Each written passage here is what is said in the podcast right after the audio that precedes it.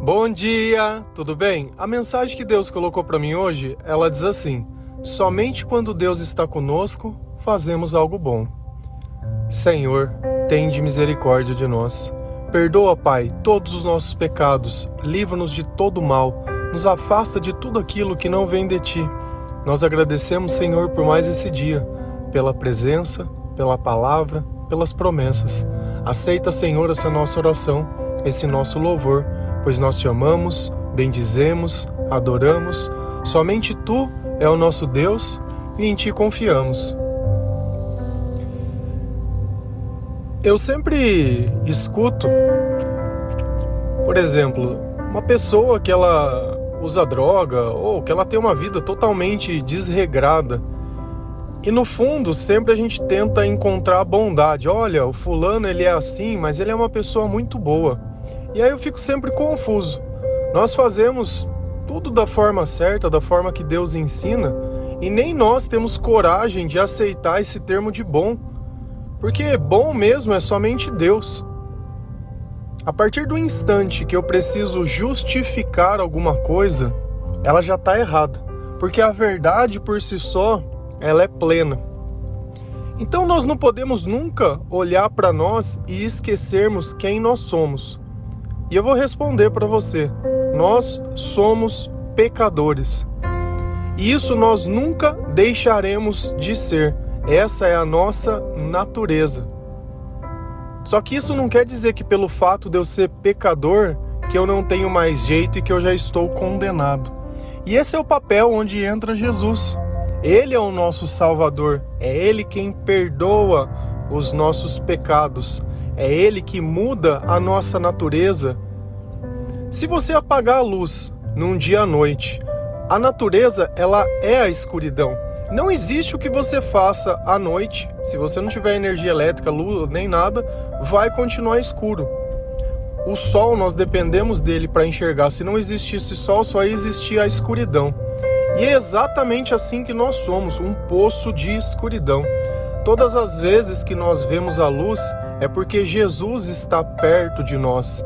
E toda vez que uma pessoa pode ver a luz através de nós, é porque Jesus está perto de nós. Então toda bondade que nós fazemos, ela é fruto de Deus. Então, às vezes você tenta tipificar uma pessoa por ela ser boa. Vamos imaginar que você está tentando montar um perfil, né, para encontrar o homem da sua vida. E aí a gente começa a tentar buscar qualidades. Ah, ele trabalha, é, fez faculdade, vem de uma família boa, frequenta a igreja, e lá e assim, e a gente começa a criar uma lista de coisas para se fazer, para no final eu dar uma nota, se aquela pessoa é uma pessoa boa, um bom candidato ou não. Até mesmo numa avaliação de emprego, quando a gente faz um currículo, não é dessa forma que acontece? Aí alguém faz uma entrevista para ver se nós passamos onde? Nos interesses daquela pessoa, nos interesses daquela firma. Então, a forma que nós fazemos humanamente todas as coisas, ela tem sempre um único propósito, o interesse. E quando nós vamos conhecer alguém novo, que você está interessado, que você se mostra até mais educado, né? Se mostra uma pessoa refinada, tenta comer pouco e faz pouco e não fala. Então a gente tenta passar esse aspecto de bom. Por quê? Porque isso não está em nós. Se você modifica o seu comportamento para impressionar alguém, é sinal que aquela parte não participa do seu comportamento. Quem é, é. E nós temos que entender que essa ideia de receber o título de bom, nem mesmo nosso Senhor Jesus aceitou ser chamado de bom. Você imagina isso? Alguém chegar em Jesus e falar, bom mestre. Ele falou, ué, por que você está me chamando de bom? Isso tá na Bíblia. Isso foi uma passagem que ela sempre me chamou a atenção, porque eu encontrei e eu também tinha muitas vezes na minha percepção de descrente de quando eu não acreditava que eu era uma pessoa boa. Sabe por quê? Porque eu tinha tanta gente pior que eu que quando eu me comparava a eles, ah, eu era o melhor dos piores. Você entende? Então, nós não podemos nunca nos curvar a títulos. nem de líder, nem de chefe, nem de nada. Nós servimos. O nosso servo, o nosso Senhor, ele é o Jesus. É a Ele que nós devemos conta, é a Ele que nós pedimos socorro, é, tudo que nós fazemos é por Ele e é para Ele. Isso tem que ficar muito bem claro dentro da nossa cabeça.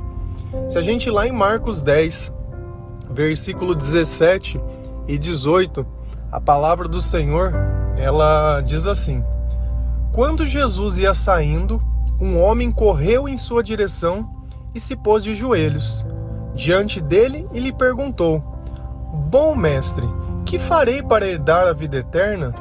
Respondeu-lhe Jesus: Por que você me chama de bom? Ninguém é bom a não ser um, que é Deus. Ponto. Jesus, ele deixou muito bem claro: ninguém é bom, ninguém. Ah, mas ninguém, ninguém, ninguém. Se você vê bondade em alguém, é porque essa pessoa está com Deus, porque só existe um bom. E olha que, que de novo, nós vamos na origem das palavras. Bom, bondade. É o ato de servir bom para as pessoas, é algo de fazer o bem. Então, através da bondade, mas aí tem um ponto: bondade sem interesse. Porque eu posso muito bem pegar um comportamento bom e colocar ele numa intenção ruim. Você já viu pessoas interesseiras? Oh, o pessoal é um doce. Nossa senhora, oh, teteia. Só que ela está servindo aquilo por bondade? Não, ela está fazendo por interesse. Apenas Deus, apenas o Senhor, apenas o amor que vem de Deus, ele é um amor que nasce sem interesse, sem visar benefício próprio, sem visar nada. O amor de Deus, ele sempre é, visa o bem comum. Então, quando Deus propõe algo, ele propõe onde todos possam vencer. Enquanto as nossas competições para que um vença, todos têm que perder, Deus não. A bondade de Deus ele abrange todas as pessoas. Então nunca vai faltar nada para ninguém, muito pelo contrário, vai sobrar. Quando a gente vê aquele milagre dos pães, ninguém disse para Jesus que estava com fome. Ele percebeu, ele falou: "Meu, esse povo ele tá tanto tempo com a gente aqui que eles devem estar tá com fome". E aí os discípulos, ah, mas não temos nada para dar para eles. O que, que nós temos?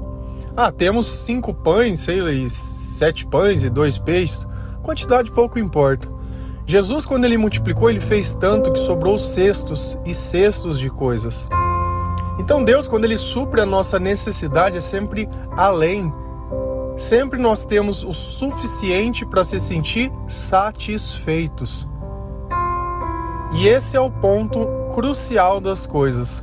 Nós não temos que pensar no acúmulo, mas nós temos que entender se a nossa necessidade ela vem sendo suprida. E através dessa necessidade básica, nós estamos trazendo gratidão à nossa alma. Quantas vezes nós não ficamos reclamando de tudo por uma simples coisa que não, que não saiu do nosso jeito? E aí a questão é: Será que esse jeito que saiu não é o jeito de Deus e lá na frente ele vai fazer algo diferente? E eu tô ali reclamando porque eu acho que o bom é o meu jeito e Deus disse: ó, ninguém é bom. Então o seu jeito não é bom. Bom é do jeito de Deus. Nem Jesus aceitou esse título. Se a gente continuar olhando a palavra, lá em Romanos 11, versículo 22, a palavra do Senhor diz assim: Portanto, Considere a bondade e a severidade de Deus. Severidade para com aqueles que caíram, mas bondade para com você, desde que permaneça na bondade dele. Da outra forma, você também será cortado. Olha a justiça de Deus. Aqueles que creem que Deus é amor e só amor, esquecem que Deus tem a natureza do justo. E ele pede para que nós sejamos justos. E Deus diz: Olha, eu nunca vi um justo mendigar um pão. Então, eu nunca vi um justo passando necessidade. Isso não quer dizer que nós não vamos passar por tribulações, mas não vai nos faltar nada. E ele está pedindo: olha, considere duas coisas, a bondade e a severidade. Então, o nosso Deus, ele é justo. Pensa num pai ou na sua mãe. Quantas vezes eles não pediram alguma coisa para que você não fizesse. Coisa essa que de alguma forma ia te fazer mal, Você simplesmente não deu ouvidos, foi lá e fez. Quantas vezes a gente não foi castigado por isso? Para que nós aprendêssemos. E Deus diz que aquele que Ele ama, Ele castiga sim. Com certeza, para que nós aprendamos a distinguir o que é certo e o que é errado. Então a bondade de Deus é para quem está fazendo o que é certo e a severidade de Deus é para quem faz o errado. E a partir do instante que a bondade de Deus está comigo, eu posso ser bom para outras pessoas. Por quê? Porque eu recebo de Deus algo que eu posso dar. Da mesma forma que a bondade acontece com o amor. Da mesma forma acontece com a esperança, com a alegria, com a paz. Quantas vezes nós não estamos atribulados e ouvimos uma mensagem de Deus e aquela mensagem ela nos conforta. Mas aquilo é a pessoa? Não. A pessoa é apenas um mensageiro, é apenas um canal. E uma coisa que a gente tem que aprender é distinguir o mensageiro da mensagem.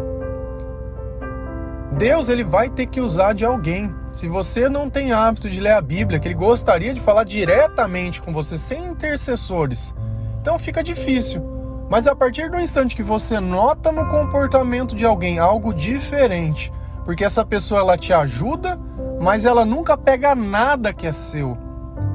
Ela não tem interesse em você, em te moldar, em te convencer de nada. Ela simplesmente te dá e nunca vai cobrar e nem vai pedir nada em troca. Esse é o amor genuíno e esse é o amor de Deus. Enquanto o amor humano a gente fala de apego, ai, o meu marido, meu filho, meu namorado, a minha família, o posse. O de Deus não. O de Deus é nosso. Quando nós estamos nos capacitando, nós estamos nos capacitando a viver a eternidade. E Deus ele é o único que vai participar de todas as etapas de nossa vida, desde o nosso nascimento até a nossa morte, até a eternidade. Depois que Deus nos gera, ele não nos abandona. Nós abandonamos sim, ele não. Então a natureza de Deus, ela modifica a nossa natureza, mas aí a pergunta é como? Como? Da mesma forma, se eu acendo a luz dentro de um quarto, enquanto aquela luz estiver acesa, não vai existir escuridão, mas se eu apagar, fim. Exatamente a mesma coisa acontece conosco. O Espírito Santo. Nós oramos, nós acreditamos. E esse Espírito ele vem. Quando ele vem, nós sentimos essa presença. Por quê? Porque ela nos aquece, ela nos conforta, ela transforma a afeição do meu rosto. Quantas vezes nós não ficamos emocionados quando nós recebemos uma resposta de Deus, quando nós lemos na palavra de Deus e vê que Deus está respondendo para nós algo que nós perguntamos. Só que nós não podemos ficar simplesmente na emoção de Deus, nós temos que viver esse Deus. Nós temos que ser essa pessoa que, através da bondade dele, alcance a vida de outras pessoas. Eu vejo muitas vezes uma comoção muito grande e eu não invalido nada disso, não. De pessoas que pegam animais, que cuidam de animais e fazem excelente. Nós temos que cuidar de tudo aquilo que é de Deus. Só que principalmente das pessoas. E às vezes os que carecem de cuidados e os mendigos, eles não estão na rua. Eles estão lá dentro de casa. Aquele que fica sentado, trancado dentro de um quarto, aquele que muitas vezes não é tido atenção, aquele que não é lembrado. E isso vem acontecendo de forma repetida e para a gente é normal. O interessante está dentro do celular, ficar vendo vida de estranhos que na maior parte do tempo estão querendo te vender alguma coisa, colocando a esperança muitas vezes em pessoas que aquilo que elas dizem nem é o que ela está vendo. Elas estão lendo um pedaço de papel e lendo alguma coisa, e é um roteiro, e aquilo foi montado e gravado repetidamente para que ficasse perfeito e te convencesse. Enquanto Deus ele não se importa da forma que as coisas aconteçam. Se a gente ir lá em Marcos, quando Jesus está contando sobre a crucificação, é, quando Judas vai trair ele, é engraçado, não sei se vocês já se atentaram a um detalhe, que na palavra de Deus diz que existia um homem que estava coberto com um lençol, e quando tudo começou a acontecer e as pessoas tentaram pegar ele, ele jogou esse lençol e saiu correndo pelado. Cara, isso está na Bíblia. Você imagina que se fosse uma pessoa contando uma história que precisasse te convencer, ele jamais colocaria isso. A gente jamais coloca os nossos defeitos no currículo, mas Deus ele não se importa com a verdade, sabe por quê? Porque aquela é a verdade. Aqueles são os fatos. Quando a gente relata um fato, um milagre de Deus, eu não preciso que você acredite em mim, porque eu já vi. A minha vida já já testemunhou. Quem é de Deus acredita em Deus, quem não é duvida. E essa humanização das palavras, né? Essa mania de querer adaptar e colocar e criar uma narrativa e criar todo um contexto, ela é muito prejudicial. Eu pego a palavra de Deus e leio ela exatamente do jeito que ela é. Às vezes eu não tenho sabedoria para interpretar tudo. E às vezes tem coisas que eu desejaria fazer que ainda eu não consigo. E eu oro para Deus para que Ele mude, para que eu possa realmente, fielmente, é, cumprir integralmente tudo aquilo que Ele ensina. Só que ainda assim, Deus ele nos usa. Deus ele nos ama, Deus ele nos capacita, Deus ele quer participar da nossa vida. Ele sabe das nossas dificuldades. Com certeza que ele sabe. Ele sabe de tudo aquilo que nós precisamos. Só que existe um ponto. Eu não sei se você sabe que você precisa de Deus. Eu não sei se você sabe que você muitas vezes tem colocado a sua esperança nas coisas erradas. Se algo que nós podemos esperar que não vai nos decepcionar são as promessas de Deus. E Deus ele fez diversas promessas para nós. Quem escuta todos os dias esse áudio, ele sempre recebe algo de Deus. E Deus sempre fala de futuro. Deus ele conta antes o que vai acontecer depois, para que ninguém venha e roube a glória dele. Enquanto algum continuar acreditando na coisa errada, enquanto alguns continuarem tentando roubar a glória de Deus e humanizar isso, não adianta. Não adianta. O nome que nós vamos louvar é o do Senhor. É o do Senhor. Eu não sei se você sabe disso. Não sei o que você tem passado, não sei o que você tem sentido. Eu não sei quem você está esperando se pronunciar, falar, te dar um direcionamento, acabar com o seu sofrimento. Mas uma coisa eu sei: bom mesmo é somente Deus. Então, se alguém pode fazer algo bom para nós, essa pessoa precisa estar com Deus. Pensa nisso. Pessoas sem Deus não fazem nada bom. Por quê? Porque elas só visam os seus próprios interesses. Elas não se importam de manipular, de mentir, de enganar, de passar uma aparência de bondade, mas no fundo não se sustenta. Quantas vezes você não se decepcionou com alguém quando você descobriu a verdade? E quantas vezes também você não se sentiu mal quando você descobriu a verdade porque você julgou uma pessoa sem motivo? E eu vou fazer um convite para você. Nós estamos vivendo um momento de muita incerteza. Um momento onde, pelas vias que normalmente poderiam se confiar a esperança em pessoas, elas não existem mais. E a gente está naquele momento onde nas nossas costas existe um mar, na nossa frente existe um exército com um faraó. E nós somos aquele povo que vive uma promessa de Deus de uma terra prometida. E aí vem a pergunta: até Moisés, nesse momento, ele orou, pedindo para que Deus desse discernimento e sabedoria, e eu acho que é justamente isso que nós precisamos fazer: orar. Orar pelo nosso país, pedir para que Deus tenha misericórdia de nós, mostrar que a nossa confiança está no Senhor, que nós confiamos nos planos que Deus tem, porque nós sabemos que os deles são maiores e são muito melhores que o nosso. Nos arrepender de ter acreditado em pessoas, porque o nosso papel aqui não é esse. O nosso papel é pedir para Deus. E se ele tiver que convencer alguém, ele vai. Se ele tiver que fazer algo, ele vai. Ele vai fazer. Ele. Para de procurar intercessores. Nós precisamos olhar algo e entender que aquele milagre ele veio de Deus.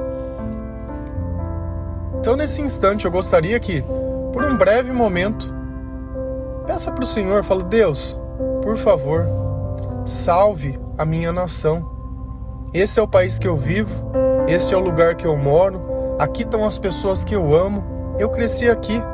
As pessoas que eu conheço vivem nesse lugar. Esse é o meu bairro. Conheço pessoas que trabalham, conheço pessoas que têm sonho. E nós queremos simplesmente poder te adorar, poder te louvar e continuar vivendo aquilo que o Senhor já nos deu. Essa é a terra que você prometeu e é aqui que nós viveremos e é aqui que nós estaremos. Então que Deus ele realmente ele faça um milagre, um milagre, um milagre que através desse espírito de bondade ele influencia as pessoas a fazer o certo e através da severidade ele castigue aqueles que não querem. Porque no mesmo reino que é amor é justiça. Tenha misericórdia de nós, ó Senhor. Tenha piedade de nós. Obrigado, Pai, pela Sua presença, por ouvir a nossa oração. Aceita esse nosso clamor. Derrama o Seu Espírito Santo.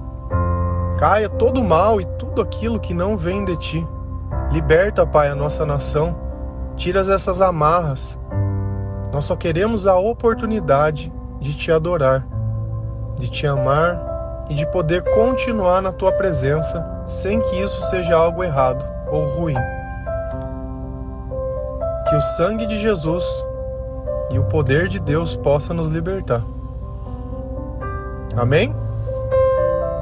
Feliz a nação cujo Deus é o Senhor. Um bom dia, que Deus abençoe cada um de vocês. Fiquem com Deus.